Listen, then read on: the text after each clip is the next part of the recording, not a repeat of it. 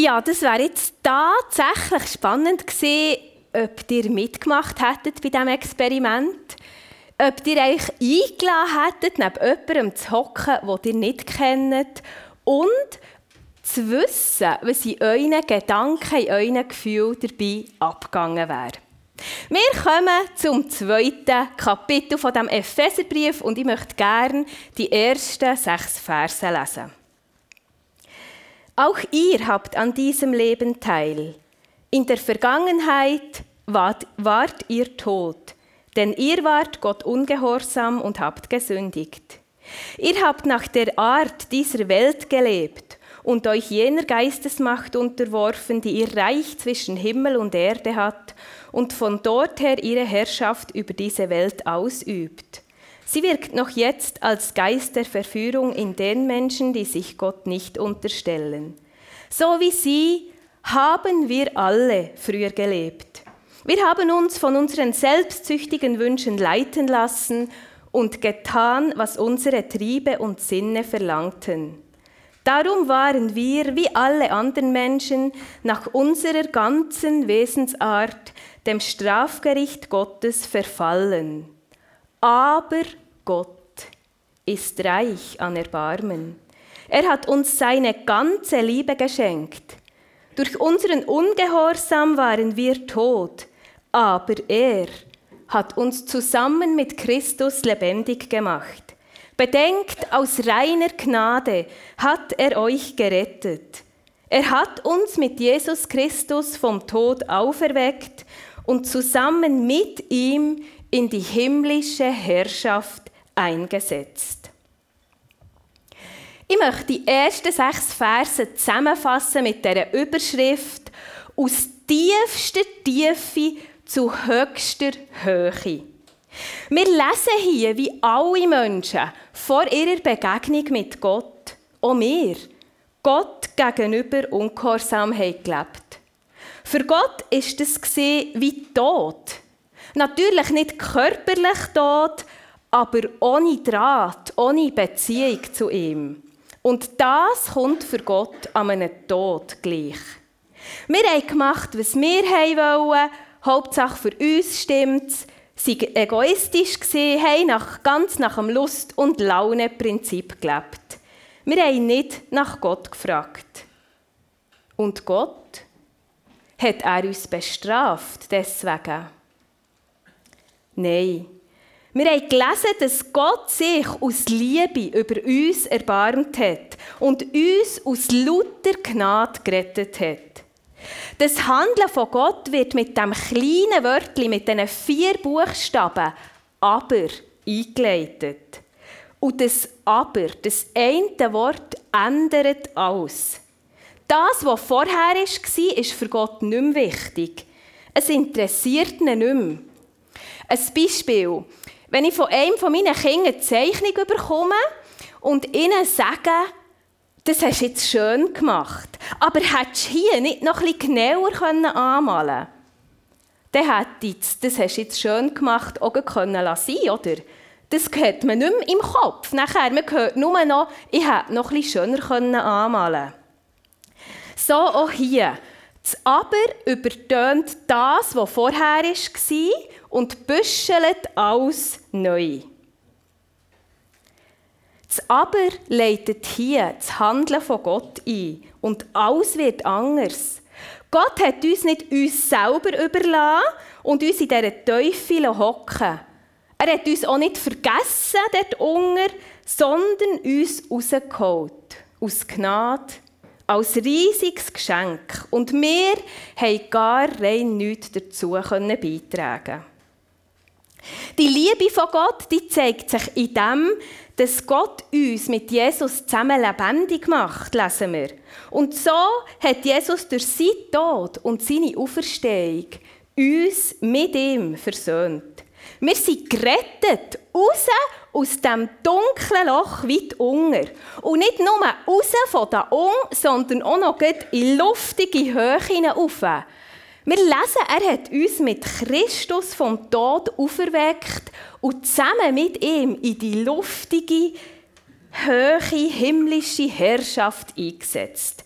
Höher geht es nicht mehr. Das ist sozusagen von Sünder im tiefsten Loch auf zu Heiligen im Himmel.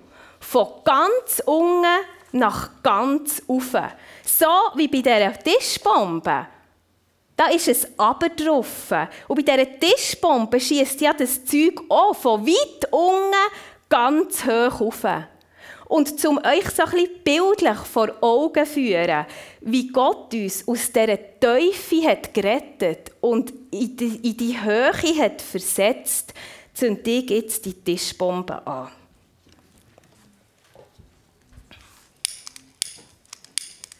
Ich hoffe, das geht. Das ist meine erste Tischbombe, die ich überhaupt anzünde. Und ja, heute Morgen mein Mann gesagt, es macht mich nervöser als Predigt. So. So, komm. Wow.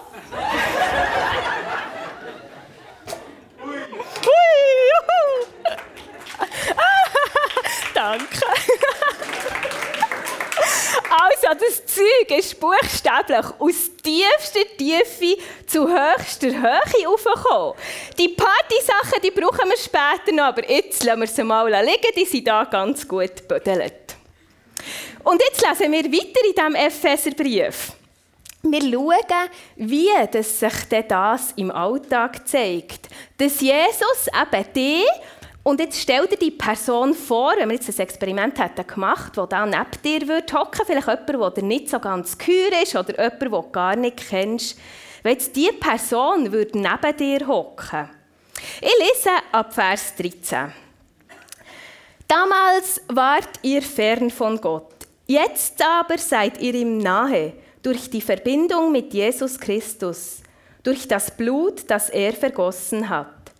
Christus ist es, der uns allen den Frieden gebracht und Juden und Nichtjuden zu einem einzigen Volk verbunden hat. Er hat die Mauer eingerissen, die die beiden trennte und zu Feinden machte. Durch sein Sterben hat er das jüdische Gesetz mit seiner zur Trennung führenden Vorschriften beseitigt. So hat er Frieden gestiftet. Er hat die getrennten Teile der Menschheit mit sich verbunden und daraus den einen neuen Menschen gemacht. Durch seinen Tod am Kreuz hat er die beiden als in einem Leib der Gemeinde vereinigte, vereinigt zur Aussöhnung mit Gott gebracht. In seiner Person, durch seinen Tod, hat er alle Feindschaft für immer getötet. In dem zweiten Abschnitt geht der Paulus nochmal darauf zurück, nochmal auf das ein, wer wir waren, bevor wir zu Gott haben gefunden Und er zeigt, dass nicht nur wir Menschen einander äh, nicht nur wir Menschen Gott gegenüber sind fremd gesehen, sondern auch gegenüber einander. Und dass auch hier wieder nur Gott hat machen was sonst niemand kann. Verfindet die Menschen zusammenbringen. Aus grösster Entfernung gibt es jetzt eine tiefe Gemeinschaft. So weit, so gut. Wir haben ja gehört vom Urs und von Matthias die letzten Sündigen, all die verheißungsvollen Zusagen, die Worte aus dem ersten Kapitel vom Epheserbrief. Und ich nehme an, die nehmen wir alle gerne in Anspruch für uns. Und jetzt wird es ein bisschen herausfordernder. Und ich bin aber sicher, wer so den ersten Teil für sich beansprucht, der kann jetzt nicht hier einfach abhängen und sagen, für mich gilt nur das Erste. Der sagt auch jetzt Ja zu dem, was kommt. Es längt nämlich nicht, nur hier oben in höchster Höhe zu schweben, sondern das Aber von Gott, das bringt uns zusammen mit unseren Mitmenschen. Wer das Fest von Gott feiern will, der kommt um die Gemeinschaft nicht herum. Und das kann in der Praxis wirklich ungemütlich werden. Ich erzähle euch ein Erlebnis, das ich etwa vor zehn Jahren gemacht habe. Der Tobias und ich sind spazieren im Wald.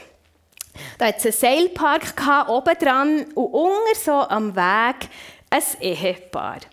Beide leicht ziemlich übergewichtig. Sie sind auf ihren Campingstühlen gehockt und haben diesen Leuten oben im Seilpark zugeschaut. Okay, das war noch das eine. Sie haben nicht nur geschaut, sie haben lautstark kommentiert. Äh, hast du gesehen, der dort oben? Äh, die andere, die schafft es ja nicht. Nein, schau mal, das Doppeli, die meint es nicht mehr. Die wäre gar nicht rauf. Nur so. Okay, wir sind dort durchgespaziert und wir haben uns wirklich recht gefragt ab dem asozialen Verhalten. Und einen kurzen Moment habe ich mir überlegt, soll ich jetzt her und irgendetwas so in diese Richtung sagen? Nicht Spieler Maul halten, aber hatte das jetzt auch nicht die beste Formulierung gefunden, aus drum sein. Und so sind wir weitergespaziert und die, die Begebenheit ist uns noch so ein bisschen nachgegangen. In dem einen der nächsten Sündigen sind wir im Bus gehockt für den Gottesdienst. Und da sind sie gesehen, die zwei aus dem Wald. Wir haben sie natürlich sofort wiedererkannt. Es hat nur einen Blick gebraucht zwischen uns und beide haben wir gewusst, oh, die vom Wald. Sie sind im Bus geblieben, wie wir. Wir mussten in der Endstation aussteigen. Sie waren immer noch in der Endstation. Und wir haben so gedacht, ja, die wohnen auch einfach in der Nähe der Gemeinde. Wir sind ausgestiegen. Und als wir uns ein paar Minuten später im Gottesdienst der Zahl getroffen haben, habe ich gedacht, wollt ihr es wissen? Ich habe gedacht, Scheibe, das kann ja nicht sein. Also, die sind sicher letzt.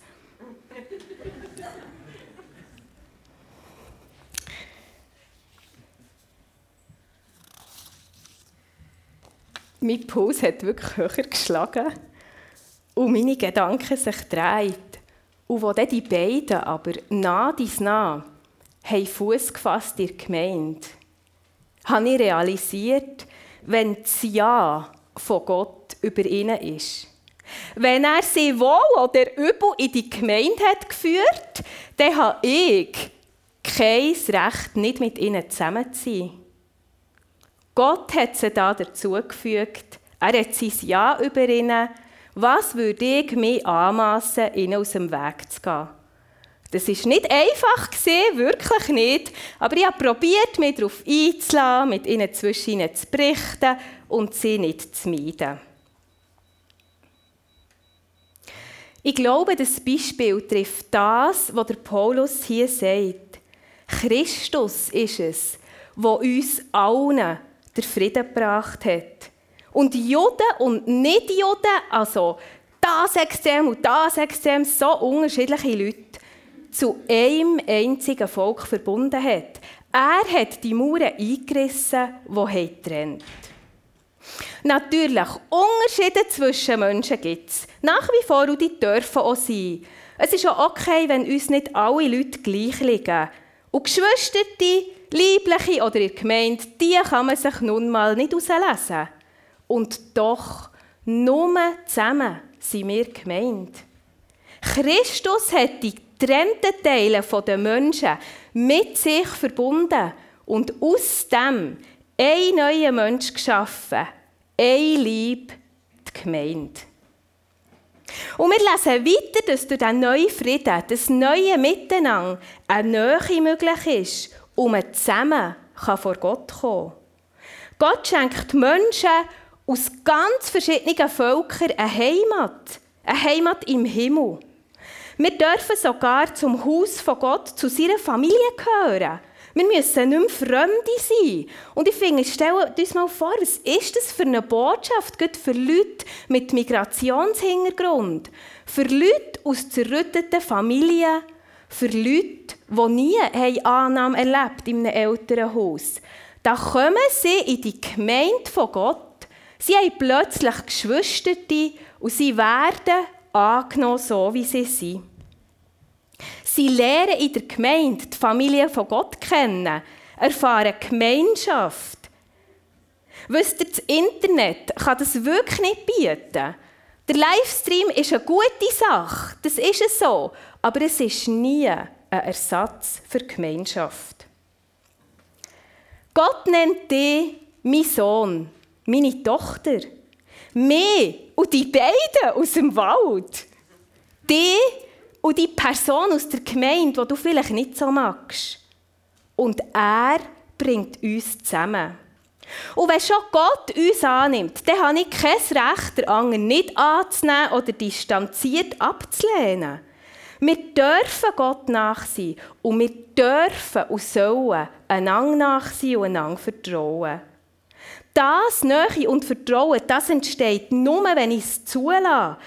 Und das ist mir bewusst, das fällt nicht allen gleich einfach. Aber ich möchte euch, ich möchte uns ermutigen, lassen wir die Nähe zu. Ihr braucht keine Angst zu haben, dass der andere wirklich sieht, wie ihr seid, wenn ihr euer Herz auftut. Das ist so. Aber, und jetzt kommt extra das Aber, das grundlegende Ja von Jesus gilt über dir und über dir und über dir.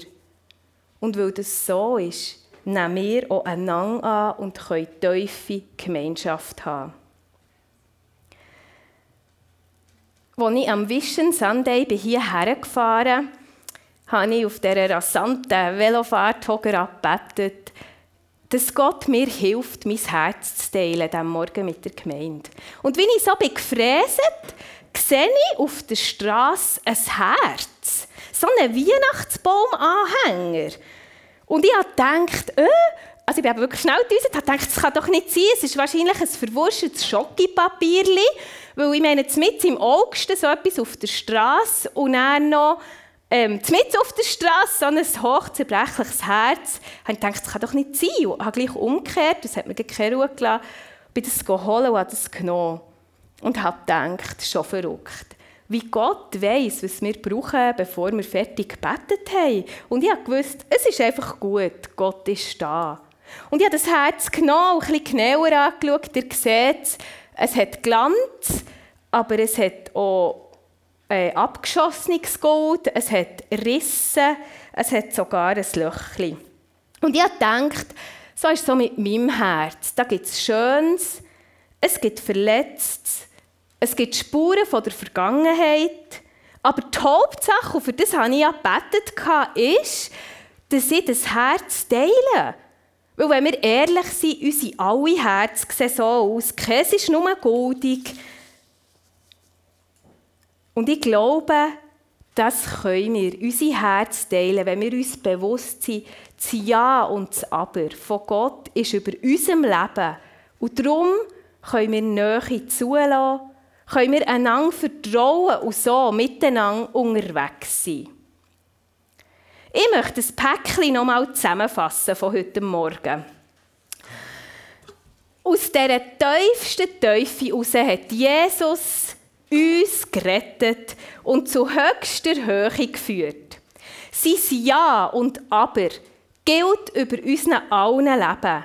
Und das ist wirklich der Grund, dass wir die Bombe platzen lassen. Aus grösster Entfremdung hat Jesus uns zusammengeführt zu tiefster Gemeinschaft. Und jetzt brauche ich da das Partyzeugs. Mal schauen, was ich da brauchen kann. Das ist nämlich wirklich der, der Grund, oh geht das mit dem Mic? So. Der Grund, dass wir zusammen feiern können. Weil Jesus sein Ja und Aber über uns hat, können wir uns aufeinander einladen und die Gemeinschaft haben.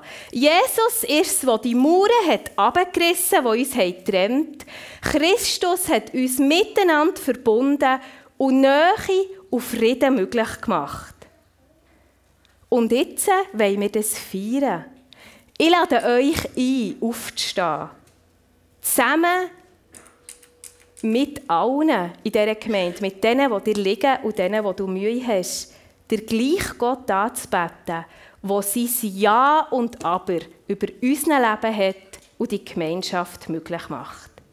Steht auf und wir beten zusammen an.